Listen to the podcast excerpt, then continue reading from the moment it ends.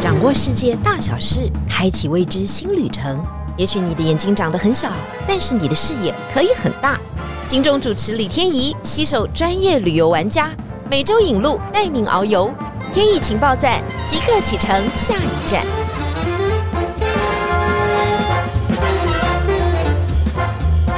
情报站，你说赞不赞？欢迎大家今天来到节目现场。今天我们要去我们梦想的国度了。为什么我这么说呢？每个人都会晚上做梦嘛，不知道怎么搞的哈。晚上做梦的时候，常常会梦到自己，不管是步行或者是骑着白马，就在一个好像有古代神迹的地方，就是那种罗马柱哦，就是一根一根的那种中间穿梭。所以我一直觉得那可能是我梦想国度。可能我到了这个地点以后，找到那个梦的源头之后呢，我就不会再做类似的梦。我不知道是不是这样，还是这样的世界根本不存在呢？我一直认为那个世界应该就是希腊，所以我们今天就要为大家好好的介绍希腊。我们也欢迎我们的希腊旅游达人 Jackie。大家好，我是 Jackie。Jackie 先帮我们自我介绍一下好吗？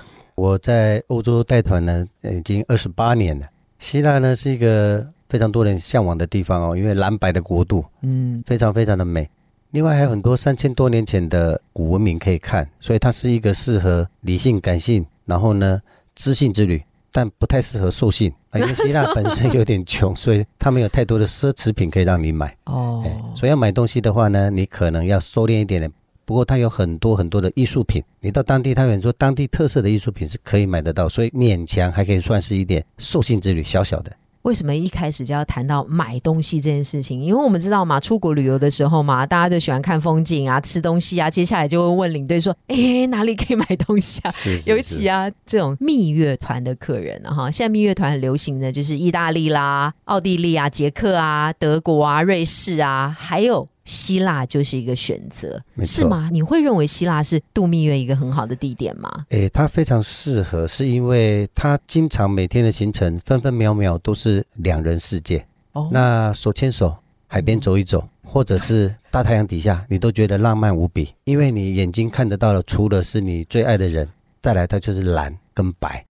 很多人说它是一个上帝的调色盘哦，但调什么？只有调白跟蓝两个 颜色，那也蛮简单的，很单调。但是这两个颜色却给人非常非常轻松的感觉嗯，所以它是一个很轻松旅游的国度。我们必须要先把蜜月旅游的特质讲一下嘛，哈。是是。蜜月旅游的特质意思就是大家要甜甜蜜蜜的，然后两人的时间就越来越多，越长越好哈，最好不要被别人干扰。所以刚刚介绍的这几种团型啊，除了意大利可能稍微累一点之外，其他都是比较这种闲散啊、悠闲的这种感觉哈。对，那当然这跟希腊自己本身的很多的神话也有关系啊。我们先从这个神话开始好了，因为它就是一个浪漫的国度，你知道吗？浪漫呐，就要有男呐，有女啊。啊，希腊神话当中有很多啊，我们不认识的人或我们很熟知的人，但是都是从这种爱情的世界诞生。我这样解释可以吗？可以啊，可以。会不会被逼逼？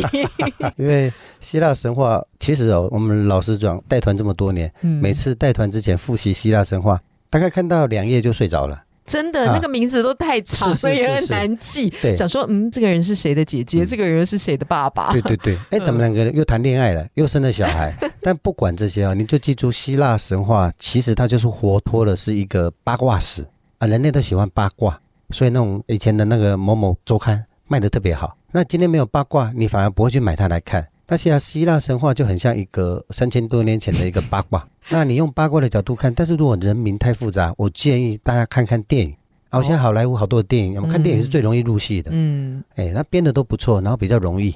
嘿，刚刚说活脱就是在菜市场里面的八卦，哎，这样的解释大家会说我们就是污蔑了这些希腊真正的英雄。No No No，我告诉大家哈，因为要做这一集之前呢，我还去查了一下，我想说，哎呀，这么多的神，那我就查神中之神嘛，一定就是那一位哦，英勇神武的宙斯。是是是，我想说，嗯，他就是希腊之王。好了好了，没那么多时间，就了解他就可以。不了解还好，一了解火都上来了，非常惊人哦！赶快跟我们简单讲一下宙斯的故事。宙斯啊，因为他原则上呢，就是我们形容的万神之神，万神本身又是万兽之兽哦，因为 他是制服了很多野兽，是是是，制服很多美女哦，所以所以有很多很多所谓的不管是私生子啊，还是他真正的孩子哦，都变成所有的希腊的神。然后就延伸很多很多更多的神，包括你说像阿波罗，阿波罗也是他的儿子之一哦。那阿波罗遗传的他爸爸天生多情，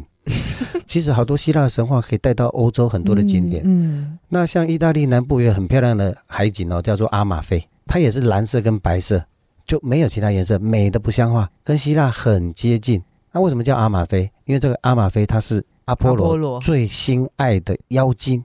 他那妖精呢，就有一天死了。嗯，死了之后呢，阿波罗就在天上很伤心呢。他要找一个地方，全世界最漂亮的地方埋葬他最心爱的妖精。就他从天上上一看，诶，看到意大利南部这个地方很适合。为什么？因为它整个都是水蓝色的。嗯，水蓝色代表的他妖精眼睛的颜色，所以阿玛菲就是那妖精，他的眼睛是水蓝色的。哦，所以你会发现他又是多情。因为他身上有好多的妖精哦，身边，但是他就独钟阿玛。你看，你们男生解释这个就是叫多情，我们就说乱，很乱。为什么我们要说宙斯哦？这个宙斯对他的评价非常多，当然他非常英勇嘛，哈，他在这个希腊神器里面，当然就是说风是风，说雨是雨。是是。但是在这个三千年前以前的神话当中，他有七个老婆哎，而且他最后还把他的正宫亲子啊，用这个铁链把它锁起来，还。禁锢在地上，然后呢？因为他觊觎他自己生的小孩太漂亮，就是后来我们认为的维纳斯，有没有？他要跟他说要娶她。我想说，这爸有什么问题吗？希腊神话就延伸下来，就影响了很多欧洲宫廷，他们那种近亲婚配。有有有，Jacky 一直要用这个来让我理解。他说：“哎呦，你知道在法国宫廷啊，很多在台面上正正经经，在底下都互相摸大腿。” 所以，我们只要出团的时候，哎，今天是法式料理，他餐厅一定用长桌啊。然后我们就要求客人有的进去的时候，我们领队先进去，哎，先不要急哦，哈，嗯，你等下男女分开，男女对坐，然后交叉坐，看着自己的老婆，看着自己的老公吃饭喝酒，摸别人的老婆，摸别人老公 啊，客人就笑。但事实上呢，那也不是开玩笑，有很多的电影。宫廷都是这样子，我知道都是这样演啊。其实你知道嘛？以前这个古代时代，它也没什么狗仔队啊，也没什么网络啊，也没有什么普及啊，所以。大家就是非常的开放哈，这个开放超乎我们的程度。你换到中国的宫廷、韩国的宫廷，一样不是都是这样子吗？看起来都是这样子，而这些呢，都在在领队跟旅游的他们在景点的说明当中，就增添了一些哎，大家互相猜测、互相聊天的一些。事情出来了，一些故事，你把它当八卦也可以。但是我们还是觉得说，既然有这些特殊的神明存在的话，我们到达希腊一定可以看到他们留下来的任何一点点的蛛丝马迹吧？是是是，可以吗？可以吗？非常多。你像到希腊的话，它的首都雅典，雅典最重要的，因为它的名字是从雅典娜。演变过来的哦，因为当时呢，希腊的传说习俗就是人口到了一定的程度，他们就要到宙斯面前去请求，我们要一个保护神。但当时的阿林匹亚十二个主神，然后呢，他就问他谁要当这个城市的守护神呢？刚好两个人站起来了。第一个呢，就是海神普西顿。海神普西顿，波塞顿说：“哎，你们希腊是航海的嗯民族啊，选我海神当你们的守护神，把这个城市叫波塞顿。”我会保护你们每一艘船都平平安安赚大钱回来。哇，大家就鼓励啊，鼓励，很早这你说说服力够不够？够够，可以了。算以后没有后啊后啊，但问题是动算呐，不要动算。但是 哎，后脚来了一个雅典娜，雅典娜也站起来了。雅典娜说：“我是智慧女神，选我当守护神，我可以让你们每个人都充满智慧，让这个城市城邦充满了智慧，对不对？好，好像说服力不太够。对呀，智慧。但是后来出现了逆转。”怎么个逆转呢？为什么会雅典后来真的首都变雅典这个名字？是因为后来雅典娜认为说她胜券在握，但没有想到她就去睡午觉了。她在午休的过程呢，一个小天使跑来跟她讲：“哎，雅典娜，你怎么还在睡觉呢？海神普西顿已经在贿选了。”所以有没有发现老祖宗在三千年前告诉我们最早的民主？哎，等会你讲这些事，感觉你在现场。对对对，因为他们我是那个庄脚，你是那个庄脚。当时就说了，你明天要贿选，所以我们现在记住啊，现在任何的选举贿选是应该的，好吧？但是哎，你就拿钱不要投他就好了。哦，教大家一点小 paper。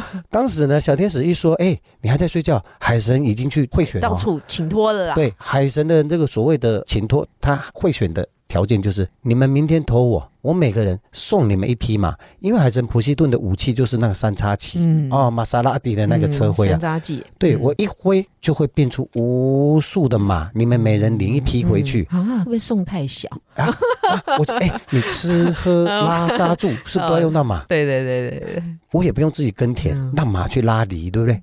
要是我哎，可能要投他，但没有没有想到。那雅典娜送什么？好，雅典娜后脚跟去。哎，我是智慧女神呢，对，对不对？你当我是什么？好，明天选我当守护神，每个人送你们一棵橄榄树。真的送东西哦？送橄榄树，那是什么意思？就所以，我我等下告诉各位。那你有没有发现，你到了希腊，到处看到都是橄榄树？而且希腊的中海料理嘛，不是都是要用橄榄吗？绿的、黑的都好，它都是绝棒的料理，而且它还传承到了意大利跟西班牙，在地中海沿岸哦。那为什么大家要选雅典娜？因为大家要橄榄树。你看看啊，你送的马 OK，但马呢，它当然会交配，它会生出新的小马，但有的不会生啊。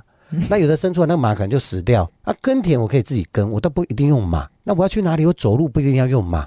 还有马要吃我的饲料，是不是？嗯，我是不是要花钱？对。但雅典娜不是啊，我给你橄榄树，我每年一棵。但你知道，一株橄榄树在每年的秋天收成，可以收两万多颗的橄榄籽，哦，经济效益高，而且橄榄树对食衣住行非常都有帮助。一，你把那个树皮拔下来，跟古时候中国的古老的蓑衣，防风，嗯，又防水。水，嗯。然后呢，树干你把它劈下来，可以盖房子。然后行呢，哎。你有马车、牛车，用木头去做那个轴啊，嗯，所以它食衣住行涵盖了整个人类地中海人居民的生活要件。所以你看，大家隔天一投票，波塞顿脸都绿了。你们竟然选他，好，所以雅典就被命名为。雅典娜的名字的缩写。哎，这个雅典娜真的是不愧是智慧女神啊！她到最后还让大家赚钱，这件事情是很重要的嘛，哈。然后我们不是古老有一句话说，你要怎么样教人家钓鱼，就不一定要给他鱼竿嘛，对不对？你要教他怎么去嘛，他就让你一直可以收成啊，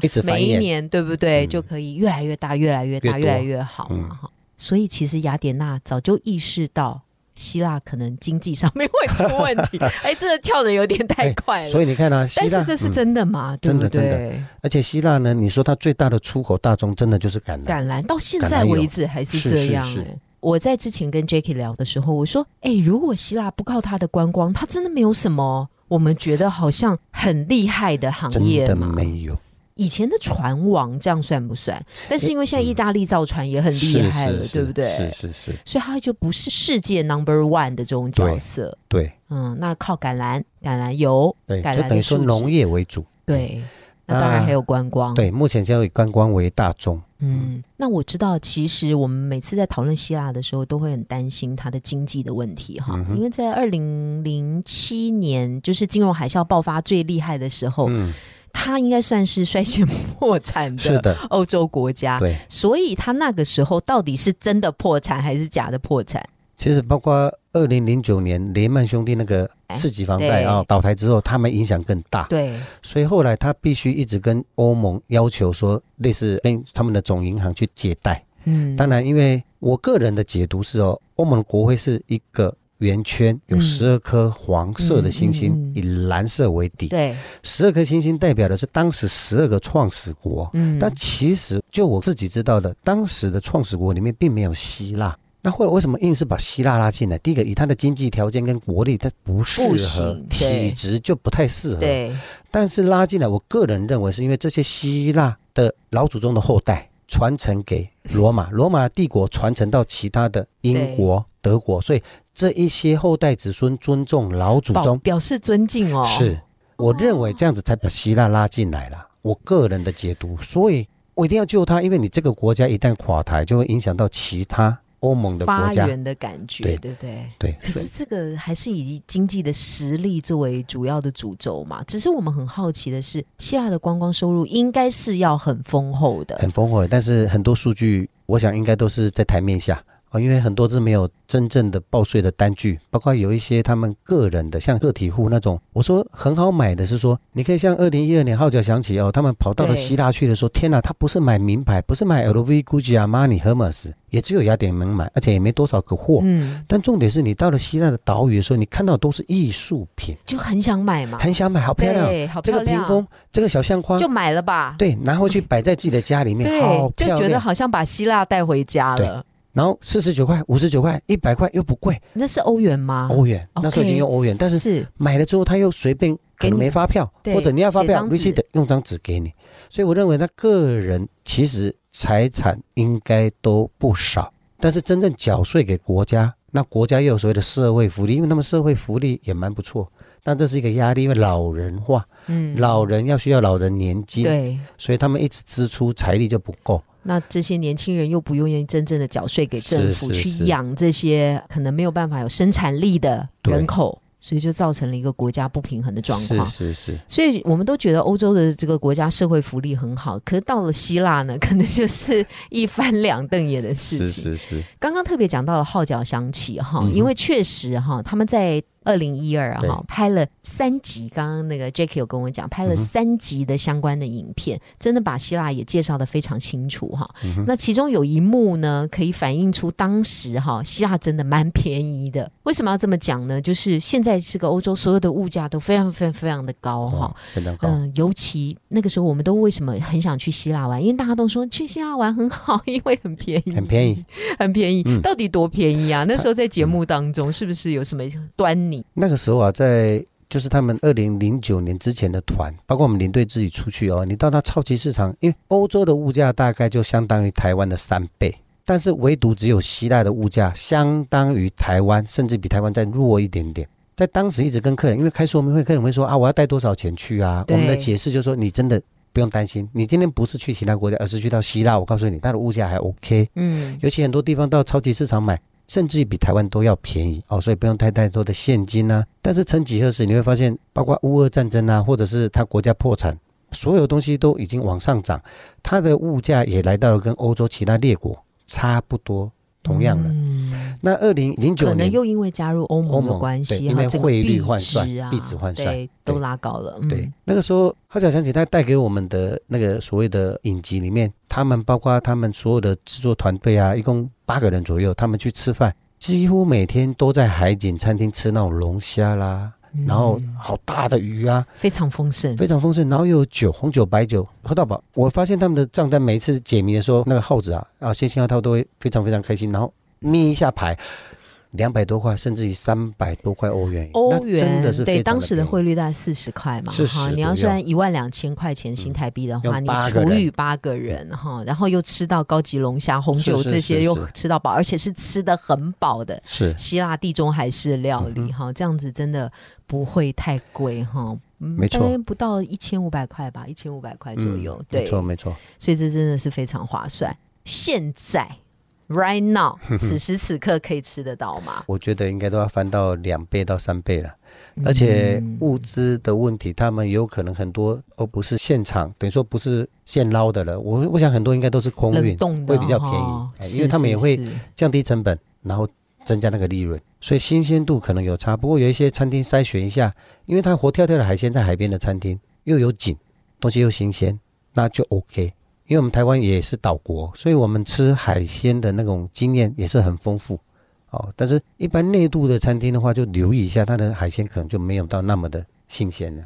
当然，我们要讲到这一段，是因为经济的问题嘛？大家还是考虑一下经济的问题啊！你发觉现在到所有的欧洲旅游，包括希腊，可能跟你想的也都不一样啊，它都会开始慢慢的飞扬起来。是，当然是因为全球的通货膨胀的问题嘛，哈，就物价越来越贵，还有币值的转换哈。那现在当然欧元没有那么的好，也许现在去到是一个划算，因为谁知道未来会不会越来越攀升？是是。但是，但是最重要的问题，经济还是来自于人力哈。嗯哼，我觉得他们的人力还是一个 最大的最大的问题，他们的经济问题啊。因为希腊人不是很勤快，可以这样讲吗？应该说，不要说人家很懒。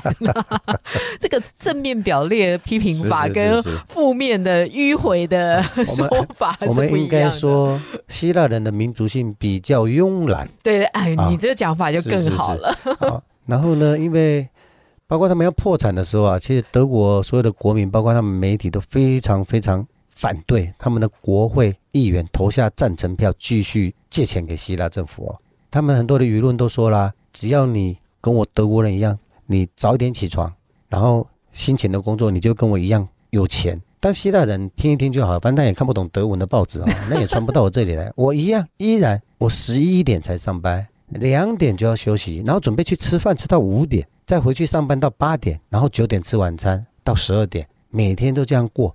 还有不止这样子，不是？我觉得这个逻辑很奇怪。你看他十一点上班，上到两点，然后他就去休息，把店门一拉，然后晚上又上一点班，然后又跑去吃饭。他不就就是一个观光的国家吗？他的作息跟他的努力，不是应该都要迎合所有的观光客吗？我们应该要这样子吧，对不对？他完全没有对应起来，就是他上他的班，他就觉得啊到点了，是 他就去休息了。没错，而且你去到当地，你会发现，其实他虽然穷。但是他也不会看你去逛东西的时候，他也不会扒着你很积极服务，他完全不会。就你要买的时候去找他结账，他就用纸包一包，告诉你多少钱。他不会 push。同样都是属于那种比较热的地方，埃及人又完全不同。埃及我只去过一次，我就吓死，不敢再去啊。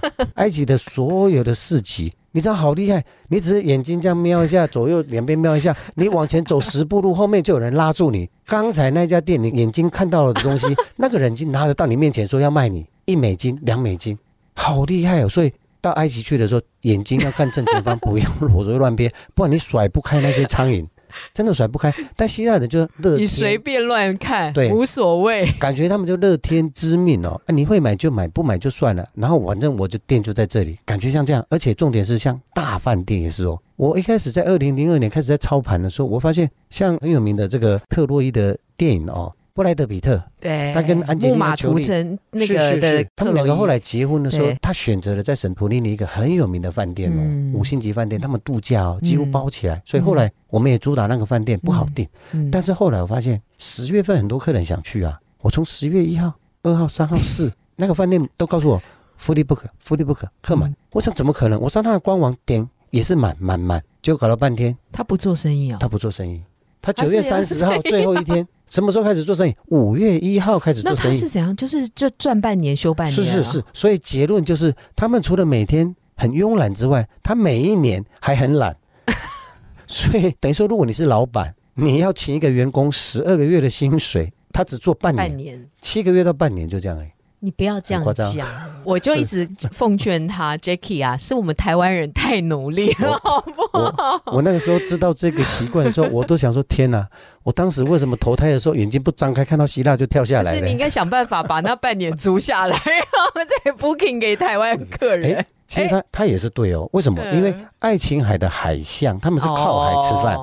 十月一号开始，经常性没事就刮大风，对，起浪船不来，那他开门。他支出的成本可能还不够，对，然后你客人也不来嘛，对不对？因为现场也不太好嘛，只是为了感受浪漫的氛围，他们觉得不值得嘛，对对对？他干脆关门也让你不要来，没错，真的是这样。我觉得也没有要那么认真的工作，我就是跟你说，台湾人，我今天还有跟他聊台湾人啊，比方业务人员，他们在晚上都在想，说明天我要去找哪一个客户啊？明天那个订单怎么样啊？哎，欧洲人、希腊人没跟你管这一套，就是欧洲人，我就我就 他要关门就关门了，没错，我经常带团的时候，偶尔就是也不叫胡说，午夜梦回，反正我就带团的时候，有时候讲讲讲到什么时候，那天就忽然有个灵感，我常常会跟客人讲，我说。有时候讲到欧洲人的生活，还有包括他们的社会福利啊，真的是非常好。我说这个时候我们要怪怪三百年前郑成功为什么把荷兰人赶走，对不对？我说我知道这个故事之后，我从来不进郑成功国姓爷庙去拜拜啊。对不起啊，这个 没有别的意思哦。我的意思是说，因为荷兰人只要不被赶走，台湾就一直会是荷兰的属地。那我们从荷兰飞到欧洲去，不过就是做国民旅游。多好啊，对不对？你想到后段这个比较好，但我们还是要有国格。第二个，拜托你不要挑那个欧洲里面最勤奋的一个国家，好不好？荷兰也是欧洲里面对，这兢兢业业很难的，小气，然后又勤奋，又勤奋啊！荷兰很难的，所以希腊是最好的。他们的国力跟财力很强啊。如果有一个什么女神选到台湾也不错，是是是，应该这样的思考哈。呃，最后最后一点时间啊，我们都会讲一点美食嘛。哈，我们去希腊的时候也会想要说，哇，这个是地中海的美食啊，地中海的美景啊，有没有一个你觉得推荐的什么都好的餐点？你觉得你如果去希腊的话，你一定要试着尝试，那又为什么？其实希腊的餐点，第一次去你一定要去听说明会，或者从很多 YouTube 或者是所谓的报章杂志哦去了解。我第一次带团是在一九九九年。我自己领队都吃不下，你真的很难下咽。我告诉各位，希腊的料理有什么？第一个，因为你在台湾，请问台北市这么大，有有名的希腊料理餐厅吗？诶，好像没有。好像有地中海料理餐厅，但是那都是西班牙。是的，西班牙或意大利哦，对不对？所以希腊真的是零。那希腊的菜几乎每天会吃到很简单哦，会有一个像我们的所谓的，我说那种润饼。我们是白色的面皮，嗯，但是它是一片叶子包的，但是它包起来就像面饼。有时候如果炸起来就像春卷，对不对？它不是炸，它是腌的。而且呢，你吃了之后你会发现，这好像真的就是树叶。那我告诉各位，那是葡萄叶。它穷到连葡萄叶都能入菜。你会以为说是不是 C 贝那边卖的那个关东煮的那个高丽菜叶有没有？嘿，不是，各位不要想太好哦，它就是葡萄叶，然后里面包一些绞肉，鸡肉为主。然后吃起来又有点酸酸的，是不是坏了？不是，但是它是一种开胃菜，它就要刺激你的肠胃。然后第二道呢，它可能经常会给你个类似意大利的浓水的面，但是它像千层面，意大利有千层面哦，好几层，三层到四层铺层。但是呢，它叫做姆萨卡。我第一次吃的时候，脸都有都要绿了。为什么？因为面粉比肉还多，你就知道它穷了。所以你吃起来就有点像在吃面包了。然后再来的话，如果主餐预算够，我们讲实在的，它因为是岛国，所以它的七百多个爱琴海的岛屿，它那个海产是丰富的，非常丰富。对，我有一次呢，四月份的复活节，嗯，还没到，我就先出团。嗯，老祖宗的智慧，记住哦，到希腊绝对要选择当年的复活节过后再去。复活节是一个指标哦，复活。万物复苏，对不对？春天真的到来了，但你太早去的话，海象会不好。所以我真的有一团就被困在米克诺斯岛，不能出海。我早上起床的时候，我看着餐厅外面，饭店的经理跟我讲说：“Mr. Jackie，today no boat。”我说：“怎么可能？外面风平浪静啊。”他说：“No, no boat。”微微笑诶。一个小时后，助理就打电话给我说：“哎，今天因为雅典那边大风大浪，所以没有船从雅典过来米克诺斯，你就没有船接不走了。”我说天啊，这么准！那个经理在一个小时后，哎，我终于接到通知了，就来告诉我，来来，你看，他指着海，他说你现在看到内外远跟近，嗯，你看那近的地方是不是很平静？没错啊，我就是看很平静，所以应该不可能大风大浪。但你再看远一点呢，哎，你有没有看到白色的浪花，白色 white？我说哎 yes，他说这么近的海都有白色浪花，那再更远一点点就是浪。哎呦。很厉害哦，他们真的是靠海吃饭，所以他们的经验谈，所以那一天也没关系。他很早就告诉我，我就告诉客人，船没有来，明天才能来，今天再住一晚，明天再走。好，那怎么办？他说了，我们经理说，我们那边 对我们有五金行，你带你的客人，因为因为外面有大浪，有很多的鱼啊、章鱼啊，通通都会往内海跑，所以他说你去买钓竿。所以我们真的七手八，我们真的有客人钓到一只八公斤的章鱼。哇，这个也是很特别的体验，非常棒，而且哦很好玩。你在那两个多小时，他就是为了那条章鱼，忙的 忙的七手八脚，而且你要怎么拉它上来？我后来才知道哦，所有人要围过来，讲好哦，因为他吸住那个石头不进来，不上来就不上来。每个人一二三，你戳他那只脚，你戳他那只脚算，然后一起戳戳戳戳，然后他松松松，然后就可以扯进来。然后餐厅的老板看到了，餐厅的老板拿着一个我们国小记得吗？对，国小时候那种网子哦，不是国小有一个那种阿鲁米的那种水桶，嗯，后来都变塑胶的，没有？拿着那种阿鲁米的水桶过来，然后呢，装了一个海水，告诉我们叫我们放进去，但放进去前，他又从后面拿了一支棍子，把打昏吗？他叫我们帮他打昏，他说 你又又又 ten，哦，意思就是每个人打他十下。我说真的吗？把他打死吗？这么残忍，但是还是照打。当当当当当，大家打完之后，其实那只章鱼就晕了，他没死，没死。然后他餐厅说了，我帮你料理免费的，但你要来我们餐厅买饮料。所以我们买了啤酒消费，他帮我们料理不用钱啊，食材是我们的。